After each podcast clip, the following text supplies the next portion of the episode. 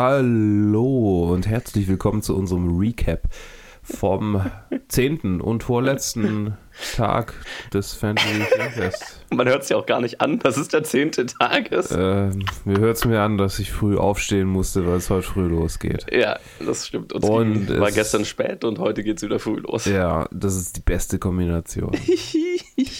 Ja, wir beginnen mit Angel of Mine, äh, der... Oh, hallo. Wir beginnen mit Angel of Mine, der äh, gestern als äh, erstes lief nach der Wiederholung von Come to Daddy, glaube ich Mhm. war es, Ja. ähm, von Kim Farrant mit Numi Rapaz, so spricht man sie aus, glaube ich. Tatsächlich, glaube ich. Yvonne. Strahowski, Strahowski äh, Luke Evans, Richard Roxburgh, Rachel Gordon, Finn Little und Rob Collins. Und es ist ein im weitesten Sinne Thriller, aber eher so ein Drama. Stalker-Drama. Stalker-Drama, genau. Es geht äh, darum, dass Numi Rapaz, äh, die gerade in einem Scheidungsprozess mit ihrem Mann steckt und einen gemeinsam, die gemeinsam einen Sohn haben, Mhm. äh, auf einer Geburtstagsfeier von einem Freund des Sohnes ein kleines Mädchen sieht und fortan äh, versucht, sich an diese Familie näher ranzumachen. Und man weiß lange nicht warum. Aber Ja, eine scheinbar sie- auf dieses Mädchen fixiert zu sein. Genau, sie, sie äh, entwickelt eine sehr krankhaft wirkende Obsession mit diesem Kind. Genau. Ja, ich habe ich hab bei Mob gesagt, es äh, wird schwer, den als unangenehmsten Film des Festivals zu übertreffen. Wir haben einen Gewinner. Das war für mich noch unangenehmer als Mob. Aber nicht in einem im neg negativen Sinn, aber äh, es war so stressig, einfach so, weil du Mhm. am Anfang halt so mit ihr dabei bist und sie halt, äh, also es wird halt, dieses zieht so die unangenehme und die, die, die Spannungsschraube immer weiter an und ich bin irgendwann so wortwörtlich im Sitz zurückgesunken, bis ich so der, der halbe Bildschirm, der halbe, die halbe Kinoleinwand vom Vordermann verdeckt war, so in manchen Szenen, einfach weil es so fucking Unangenehm. unangenehm anzuschauen Ja. war. ähm, aber halt einfach, es ist, passiert ja nicht viel, aber es ist halt einfach, du willst nicht, irgendwie magst du sie ja, willst nicht, dass sie auffliegt, aber andererseits ist es super creepy, was sie macht und what the fuck, was macht sie da? Und, so, das, ja, diese Schraube wird halt immer weiter angezogen und dann kommt es zu einigen Twists and Turns Mhm. und dann bin ich mir nicht sicher, was ich von dem Ende halten soll Ja, ich auch nicht. das Ende ist jetzt nicht der stärkste Teil des Films. Ich verstehe, wie man auf die Idee kommt, das so zu machen. Aber es wirft, wirft fast mehr Fragen auf, als dass es ein zufriedenes Ende gibt. Ja, aber ähm, ich glaube, wenn es real wäre, würde es für die Protagonisten auch mehr Fragen aufwerfen als Ja. lösen. Ja, definitiv. Also es ist, es ist, es ist ein interessantes Gedankenspiel. Ja, genau. Wie ging es dir denn mit dem Film? Ah, Du hast noch gar nichts dazu gesagt. Stimmt, ja. Äh, mir ging's, mir ging's ganz gut. er, war, er war cool. Ich fand, ich fand die Idee cool und ich habe auch dieses, also für mich war es auch sehr unangenehm. Und ich fand Numia Pass hat sehr gut gespielt. Mhm. Das, äh, Super gut. Und ja, keine Ahnung, ich kann nicht mehr, mehr ich kann nicht mehr so viel, ich denke nicht mehr so viel zu Filmen gerade. es ist, äh, ja, es war, es war ein guter Film. Okay, Er war, er war kein absolutes Highlight, aber er war ein guter Film. ja, das würde ich so unterschreiben. Äh, ja, weitergemacht haben wir dann mit dem russischen Beitrag äh, Why Don't You Just Die? Ich habe keine Ahnung, wie man das Original ausspricht. Und es spielen mit Vitali Kev, Alexander Kuznetsov, oh mein Gott, und Evgenia, Evgenia- Krekte, Krekte, Sure. Mikhail Gor, Ich hätte jetzt bei den drei aufgehört, einfach um ja, genau. aus Respekt Ja, vor der vielleicht Sprache. noch äh, von Kirill Sokolov. Ah ja, genau, genau. Kirill Sokolov, der ein sehr charmantes äh, Intro-Video geschickt hatte. äh, ja, und es geht um, ähm, naja, sagen wir mal so, am, wir beginnen den Film mit einem jungen Mann, der vor der Tür der Familie seiner Freundin steht, mit einem Hammer in der Hand. Und wir erfahren dann relativ schnell, dass er den Vater seiner Freundin umbringen will, weil seine Freundin gesagt hat, er hätte sie als Kind missbraucht. Genau. So, das ist mal die Ausgangslage. Mehr würde ich auch gar nicht darüber sagen, inhaltlich. Luke, wie fandest ist, du ihn? Es ist ein sehr, äh, ähm, ich weiß nicht, wie oft wir jetzt schon diese Metapher hatten, das Haus der Familie, das nach und nach zerstört wird, Mhm. ne, als Symbol dafür, dass der Familienfrieden äh, äh, durchtrennt wird. äh, ist echt schon häufig vorgekommen. Ja. Es ist ein sehr äh, actiongeladener, sehr kreativer und witziger Film Mhm. und er ist genauso durchgedreht, wie ich das äh, von einem Erstlingswerk erwarten würde. Ja. Man könnte auch sagen, er ist auch, er ist auch im, im Contest. Er ist im Fresh Blood Award, ja. Ja, und da ist er so ein bisschen alleinstehend, ne? Also der, Mhm. ich glaube, im Award ist sonst keiner, der sich so, so wirklich Indie anfühlt. Also so, so, also ich glaube, es sind schon andere dabei, die sich wirklich Indie anfühlen, aber es ist keiner dabei, der sich so, so, ähm, So 90er anarchistisch- Jahre in die anfühlt. Genau, ja. genau, so, so anarchistisch, Mhm. so, ja. Und Ja. ich finde das cool. Das, das ist, ein, das ist eine, äh, ein, ein cooler Vibe, den der Film hat und den er super ausspielt und auch nicht verliert. Also ist- er, er verliert seinen sein Steam auch nicht wirklich. Nee. Ja. Er, er ist von Anfang an 100% und hört nie auf. Ja, ja, immer wenn du dich so fragst, okay, wo soll es jetzt hingehen, dann Ja. führt er einfach was Neues ein und Insofern scheint der Titel sich auch ein bisschen so auf das Pacing vom Film zu beziehen. ja, ja sehr Ja. gut. Ja, ich fand, ich fand den extrem, stilistisch extrem krass für einen Erstlingswerk, so, ne? Also, weil es halt so durchstilisiert ist und so, äh, so sicher mit Farbe umgeht und, und allem möglichen, der Kameraarbeit. Ähm, der hat sich so stilsicher angefühlt, das, das ist beeindruckend für ein Erstlingswerk.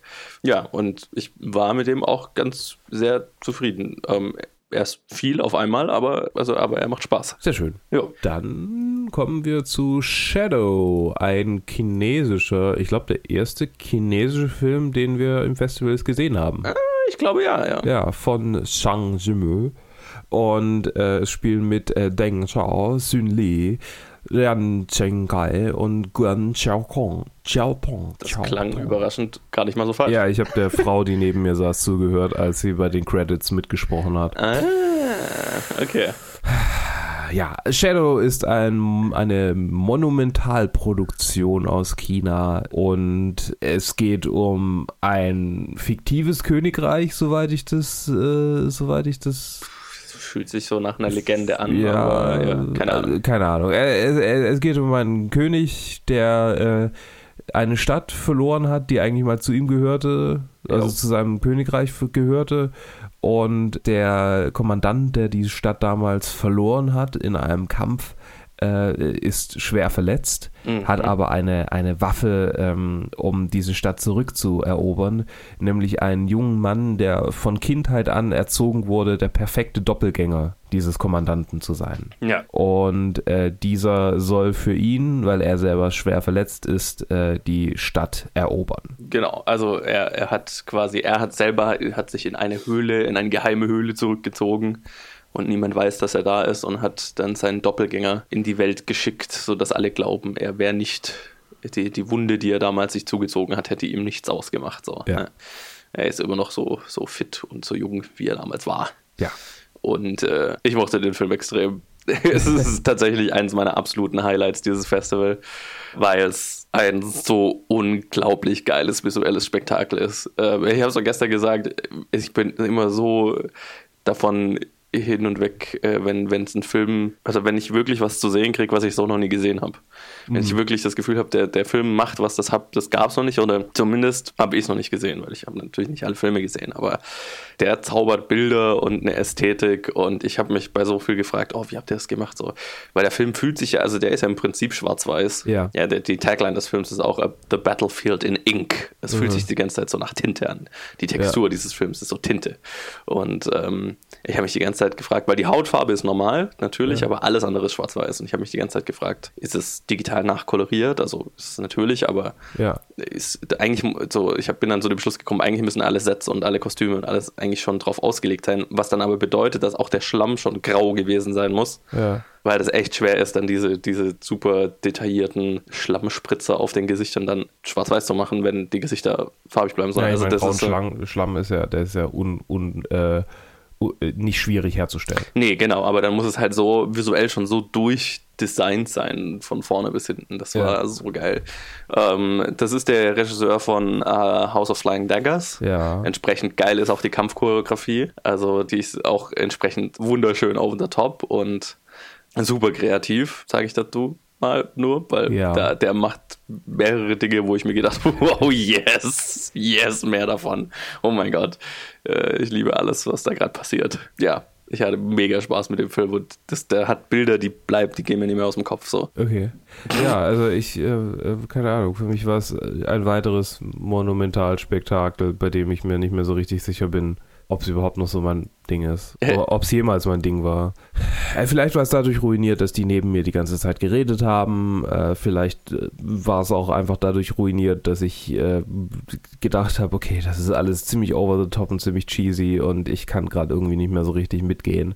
Äh, vielleicht liegt es auch daran, dass es einer der letzten Filme war äh, dieses Jahr ähm, ich, und dass ich so langsam einfach müde bin, äh, Filme zu mögen. Andererseits würde jetzt der nächste dagegen sprechen, aber ja, ich will noch nicht vorgreifen. Aha. Ich glaube dir das alles, äh, dass es durchaus äh, sehr, sehr gut ist und äh, auch das Potenzial hat, äh, Leuten sehr zu gefallen, Aha. aber mir gefällt es halt nicht so sehr. Okay. Man kann nicht alles haben. Bliss. Ja, und dann enden wir den Tag, beenden wir den Tag beendeten wir den Tag mit ja. Bliss unter der Regie von Joe Bay Bagos, mit äh, Dora Madison, True Collins, Rice Wakefield, Jeremy Gardner, der Regisseur und Hauptdarsteller von äh, äh, Something Else, den wir ja schon hatten. Oder, Oder After, After Dark. Midnight, After, Mid After, Midnight. After Midnight, so rum, ja. Und es ist ein, ja, ein, ein Drogentrip von einem Film. Es geht um eine Malerin, eine Künstlerin, die mit ihrem Werk nicht vorankommt, ihren äh, Agenten verliert oder er sie halt rausschmeißt, äh, er sie feuert, ja. kündigt, wie auch immer, ja. äh, weil sie nichts produziert und die dann in einer drogenvollen Nacht. Soll ich sagen, was mit ihr passiert? Kann man das spoilern? Soll man das spoilern? Ich meine, hier steht es auch irgendwie in der, in der Zusammenfassung. Ja, ich, ich sage so viel, wie in der Zusammenfassung steht. Ähm, sie äh, fühlt sich danach so auf einem Dauertrip slash Entzug, also immer so in Wellen und hat einen ziemlich unstillbaren Durst nach Blut. Mhm, ja. Vor dem Film stand eine fette Epilepsiewarnung. Ja, die war vollkommen zu Recht da. Ich glaube, ich habe noch nie einen Film gesehen, für den die Epilepsie-Warnung am Anfang besser, also mehr sinnvoll war. Weil ich habe mich gefühlt, als hätte ich gleich einen epileptischen Anfall und ich habe keine Epilepsie. Aber in Stellen habe ich auch schon mal weggeschaut, einfach weil es so intens war. So ja, intens ja, war, das ja. visuelle Geballer, das da auf einen reinprasselt. Mhm. Luke, wie hat er dir denn gefallen? Ja, er ist die Liebeshochzeit zwischen Climax und Mandy. Requiem for a Dream und äh, Shadow of the Vampire. sure. Also ich habe am meisten Mandy drin gesehen. Und Mandy, natürlich, natürlich, natürlich, natürlich. Ja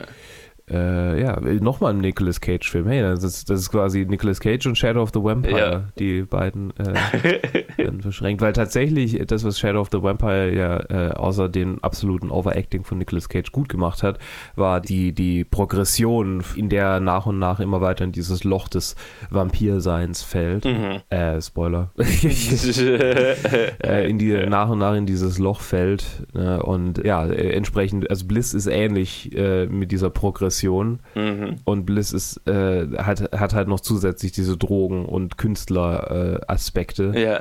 Und es hat auch was von irgendwie so Bildnis des Dorian Gray, ne? Das, äh, das Bild äh, wächst immer weiter, während sie selber äh, quasi die ihre, ihre, ihre Persönlichkeitsanteile immer weiter schrumpfen und sie ja. immer mehr quasi nur noch für das Bild lebt. Ja, ja. für den Rausch. Für den Rausch, ja. Mhm. Wobei der Rausch ja auch nur äh, den Zweck hat, dieses Bild fertigzustellen. Ja. Also sie lebt ja wirklich für dieses Bild. Ja. Und äh, ja, es ist äh, von, also sagen wir mal, von der, von der inhaltlichen Perspektive ist es was, was mir durch, was mir schon gefällt. Mhm. Und die visuelle äh, Umsetzung ist so absurd, wie ich das mag bei solchen Filmen. Ja. Also ich mochte ja Mandy ich mein, sehr ja. Und, und Climax auch und äh, keine Ahnung, Enter the Void und wie diese, diese ganzen überstilisierten Filme, die also wirklich eigentlich schon, ähm, wie heißt Mind over Matter? Nee, äh, Style over Substance. Style, Style over Substance. So, die, die, die, ja, äh, ich, ja, ich bin müde, ich habe noch keinen Kaffee gehabt. Ähm, Style over Substance Filme, wobei hier die Substanz ja durchaus auch da war, ja. aber ähm, bei dem der Style vor allem im Vordergrund steht. Ja, äh, also ich meine, der Inhalt, der, der, der, der Substance-Teil dieses Films reicht eine halbe Stunde oder so. ja, vermutlich. Aber wenn die so, so gut geplant und so einfach abgespaced sind, ich Mhm. mag das einfach. Ich mag das sehr. Ja, ich mochte den auch. Ähm, ich glaube, ich, mich mich hat er jetzt nicht so umgehauen, einfach weil er mir in Stellen dann doch too much war. Ja. Einfach. Aber ähm, ich fand den schon, also ich, es ist halt so, äh, für solche Filme geht man auch aufs Fantasy Filmfest, ne? Das Ja. ist irgendwie, genau, den, den wirst du nirgendwo sonst zu sehen kriegen. Klar. Also vielleicht einmal auf dem Streamingdienst, wenn man mal drüber stolpert. Aber das ist so, der hat, das ist so ein Nischenfilm. Mhm. Aber ich liebe es, dass der so, ein, so eine Plattform bekommt. Ich frage mich, ob der auf 16 mm gedreht ist tatsächlich, weil der Look war schon sehr Ja, er hat ja auch, war speziell grainy. grainy. Ja. Aber so, so ein, äh, also das hat schon so einen 16 mm Look. Ich hm, würde mich interessieren. Ich weiß nicht, wie ich es rausfinden soll. Ich meine, er kommt aus der LA Underground Filmszene. Ja. Mag gut sein, dass die da irgendwo, dass die eine ja. Kamera aufgetrieben haben. Ja, ist halt mit Kosten verbunden, den Film und so weiter. Aber ist ja, Ja. wurscht. Ähm, es, es, haben hat, es hat so einem ein. verlassenen Keller gefunden. Ja, genau. äh, es, es, es hat diesen Look, es ist super, super durchstilisiert und das macht mega Spaß. Ja, Ähm, das, das bringt mich jetzt noch ganz kurz zu einem Gedanken, weil so, sie haben es in einem Keller gefunden und es ist eine verfluchte Kamera und ich glaube, wenn irgendein Film äh, den, den, äh, das, das Prädikat verdient, es fühlt sich an, als wäre es auf einer verfluchten Kamera gedreht, dann ist es definitiv dieser Film. ja, das stimmt wohl. äh, ja, eigentlich so der perfekte Rausschmeißer, muss ich sagen. Ja. Das ist so der perfekte Ja. Rausschmeißer. Es ist so wie der Film in Porno, äh, den die angucken. Also Ja, ja, der ja, Film, den sie ja. in Porno angucken, bloß halt als Film. Ja, gut beschrieben. Ja, ich, ich fand den cool. Ich war hinterher so ein bisschen perplex und ha, fasziniert. Ja. Das ist, das ist das Gefühl, mit dem er mich zurückgelassen hat. Perplex und fasziniert. Ja. Na dann schauen wir mal, was heute bringt. Yes. Der letzte Tag. Letzter Tag. Und äh, wir hören uns.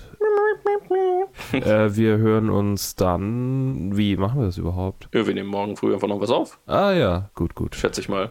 Wir haben noch nicht drüber geredet. Ja, wir werden Oder sehen. heute Nacht, mal schauen. Wir werden sehen, wann wir aufnehmen. Ja, ihr hört es auf jeden Fall irgendwann. Genau. Und dann, wenn Luke sich erholt hat, in dem längeren Recap Genau. des ganzen Festivals. Ja. Bis, Bis, bis, bis dann. bis dann.